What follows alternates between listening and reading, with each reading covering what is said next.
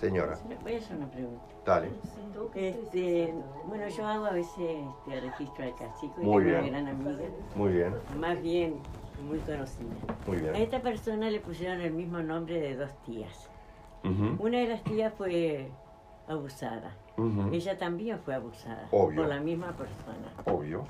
Este, Por la misma persona. Sí, claro. Sí, claro. sí, Sí, sí. a Obvio. pesar de los años. Sí. Sí, sí, claro. Porque Este, eso es. Y así. sacando la conclusión Sí. que no fue solamente ella, sino que prácticamente todas sus hermanas Sí, sí. fueron abusadas por la misma persona. Sí, Ahora, ella se ha curado bastante, sí. está mejor.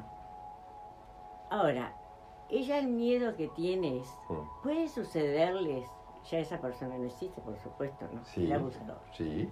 Pero puede suceder que sus hijas, sus nietas, Obvio. pueda Ese es el miedo que sufrir, tiene. sufrir lo mismo Sí, claro. a pesar de que no, que el entorno de ella es, distinto del, del, o que el karma se- no se pueda repetir. Mira, el, el- el tema, yo tengo el concepto de que Karma terminó en el 2012, pero en la realidad siempre hay reminiscencias de eso. Entonces, te le voy a hacer un cuento para que, para que lo... Perdón la pregunta que hice. pero No, no, está perfecta porque es súper clara y es muy importante de entender desde esa óptica que tú dijiste. Mira, viene una chica con su madre a la consulta, una chica de 14, con su madre de 50 a la, a la consulta y me dice, venimos porque ella tiene problemas de, de ataques de pánico. Y yo le digo, pa, mirá, bueno, esto- los ataques de pánico se sentaron una y otra acá. Entonces, los ataques de pánico, amor, siempre vienen con algo de... Hay historias de abuso detrás. ¿Vos viviste algo de eso? Sí, me dice ella. Le digo, perfecto, está bien, es lo normal. Y me dice, correcto, dale. Entonces, contame cómo fue. Mirá, fue una basura en un pijama party. O sea, a mí me invitaron a un pijama party hace dos años, cuando yo tenía 12, en la casa de una amiga, ¿viste? Sí, es de terror. En un pijama party. Entonces, en la casa de ella pusieron seis colchones en el piso del living para la dueña de casa, la hija de- del dueño de casa, de la dueña de casa, y, sus cinco amigas mejores, que éramos nosotros. Seis colchones en el piso, muy bien, y hicimos una fiestita porque era su cumpleaños, todo lo demás, y por eso que estamos a dormir. Y a la una y media de la mañana bajó el padre en calzoncillos y se metió en mi colchón. Dice, se metió en mi colchón, me tapó la boca y me dijo, "Shh, calladita, porque te voy a reventar. Dice, y me la... Pero pará, vas a ver que no es tan hijo de puta. Pará, mirá, está complicado, pero es así, mirá. Entonces dice, entonces me la ponía entre las piernas y me hacía fuerza y qué sé yo. Y yo empecé a forcejear, 14, 12, empecé a forcejear y a hacer como un cierto ruido. Y una de mis amigas se da vuelta en un colchón ahí y el loco se asusta y se va para arriba por la escalera, listo. Y yo dije, ah, pero no me pude dormir. Y a las 5 de la mañana lo veo bajar de nuevo. Y se vuelve a meter en mi colchón. Entonces vuelve a pasar más o menos lo mismo, forcejeo, coso, esto y lo otro. Muy bien. Le digo, dale, dale. ¿Y qué pasó? Y me dice, bueno, me dice, una, una de 14, eh, muy pelo en pecho, me dice, bueno, yo esperé hasta las 8 de la mañana, bajó su mujer, la madre de mi amiga, yo desayuné con ella, le agradecí y me fui. Le digo, dale, y, y me fui a mi casa, agarré a mi madre, y la miró la madre así, firme, y dijo, agarré a mi madre y le dije, me tenés que acompañar a la comisaría porque tengo que hacer una denuncia. Y al loco fueron para adentro. Muy bien. Pero como fue intento de, sin penetración, sin pruebas, qué sé yo, toda la huevada de los jueces, entonces le dieron 15 días y después cumplió 15 días en una comisaría del interior y después lo soltaron. Muy bien. Eh, y yo le digo, ¿y desde que lo soltaron tenés ataques de pánico? Me dice, obvio, claro. Ya te estoy entendiendo por dónde venís, me dijo ella. 14, un avión a chorro. Entonces le digo, está perfecto, mira, esto es así. Desde que lo soltaron no me animo a salir a la calle porque me voy a encontrar con el boludo. Y es un dilema zarpado. ¿Está bien? Porque todavía lo maté en cana. Entonces este, le digo, está, dale, pero... Entonces yo agarro y saco el celular y le digo a la madre, ¿vos tuviste algo así? Y la madre me dice, no, como diciendo, solo le pasa a esta, ¿no? Le digo, ¿por qué decís? No, tipo, no, ¿qué? Entonces me dice, no, no, no, ¿por qué lo decís tan así? Me dice, no, por decirte que yo no tuve nada, nada, nada de abuso. Ah, perfecto. ¿Y tu mamá? No, me dice, no. ¿Y cómo estás tan segura? Y porque me lo hubiera dicho, ¿sabes cuántas veces hablamos de esto? Y le digo, dale, toma mi celular, llama, yo te pongo la llamada, llama a tu mamá. Y me dice, no, no, no es necesario. Me lo hubiera dicho, es mi madre al final, ¿no? Sí, sí, es tu madre, pero vos, ¿podés hacerlo tipo favor, llamarla? Sí, claro. Hola, mamá, ¿cómo estás? Dale, todo bien, estoy en la consulta. ¿Vos, la verdad, viste algo como lo de Laura? Silencio. ¿Y por qué no me dijiste nada? ¿Está? Y agarra el celular y se va a un sillón y se sienta en un sillón y habla 45 minutos con la madre. Entonces vuelve tipo, pa, no me van a creer lo que le voy a contar. Claro que te vamos a creer. Lo estamos hablando con tu hija de hoy. O sea, te vamos a creer porque es así. Por eso tiene el teléfono. Es así.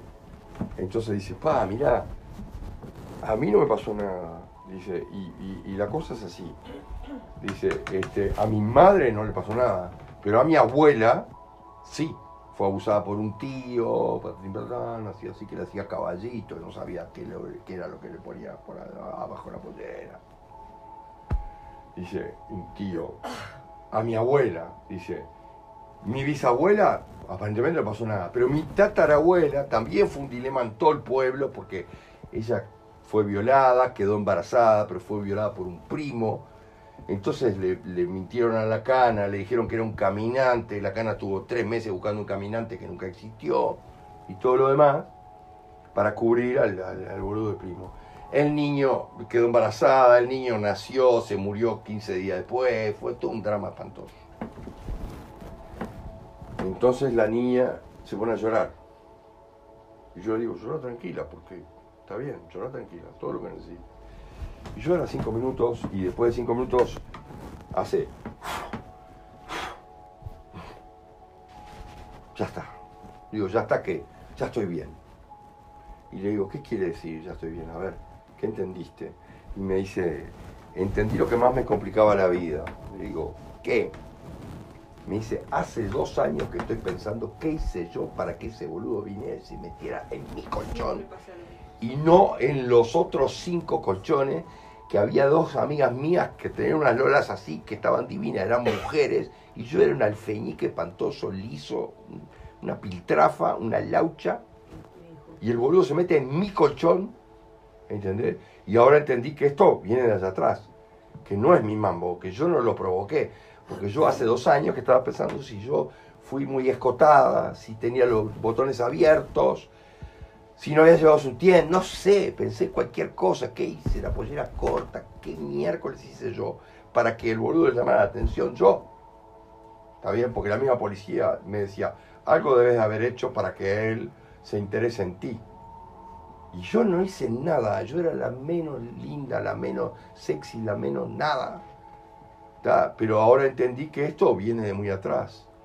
Y yo le digo, obvio que viene de muy atrás. Y viene tan atrás que es así. Mira, vos, tu, tatarabuela fue violada y tuvo un hijo y el hijo se murió y fue un dilema espantoso. Tu abuela, generación por medio, tu abuela tuvo exactamente más o menos lo mismo, pero algo que no sabían cómo era, que bueno, no sabían si había, no había, cómo era la historia, qué sé yo, porque tenía seis años y nadie entendía cómo era. Está todo bien, muy bien, pero nadie dijo nada, todo el mundo callado. Y vos agarraste, fuiste, hiciste la denuncia y el Gil lo metieron en cana. Cortaste la línea. Vos cortaste la línea. Entonces, hasta ahí, hasta acá corre la historia. Pero tus hijos y todo para abajo, no no entra siquiera en su conciencia la, posibilidad de que exista eso. Lo mismo pasa para el, para el abusador.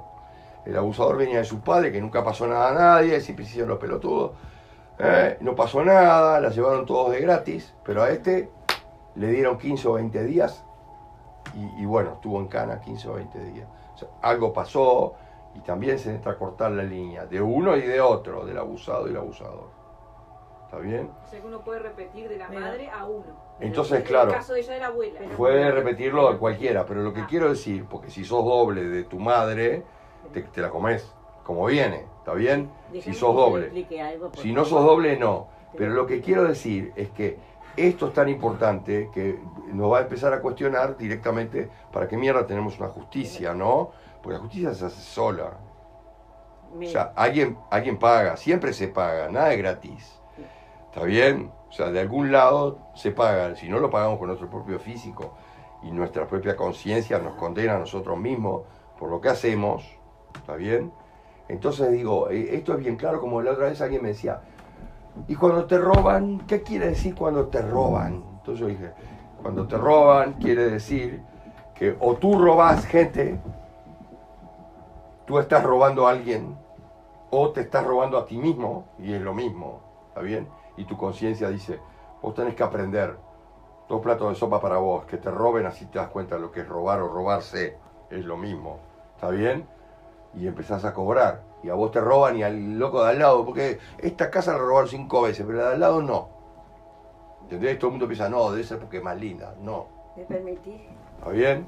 Entonces, todo el tema de karma, como, como dijeras tú, ¿no? A ver si pero me Está ahí. permitís aclarar algo, Dale. que me aclares por, Dale, porque me- para mí es muy importante. por supuesto. Este, esta persona eh, fue a los 10 años y fue su abuelo. Muy bien, Y este, bueno, hoy tiene como unos 60 y pico de años. muy bien.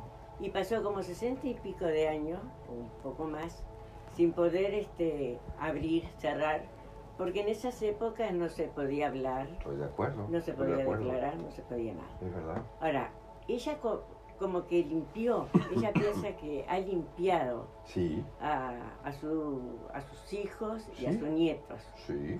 Y que a ellos no le va a pasar, como que prácticamente como que ha limpiado, como que se ha curado. Y tal vez sí, tal vez sí. Eso es lo que Puede haber hecho ese proceso, ¿está bien? saber, como que la persona se ha curado de ese proceso que tuvo ella Claro. para su propia generación hoy en día.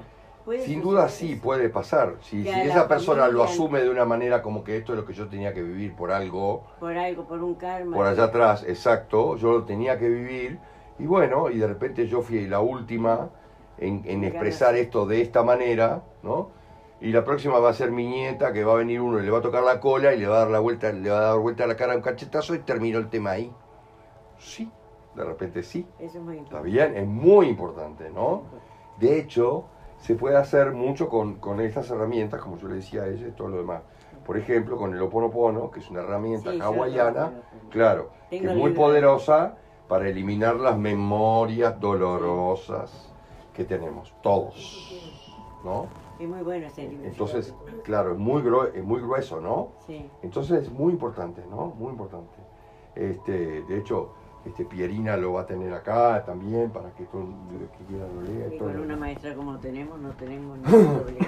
Claro, ella ya lo sabe todo y, y- y le puede transferir ella- toda esa sabiduría que la tiene ella. Sí.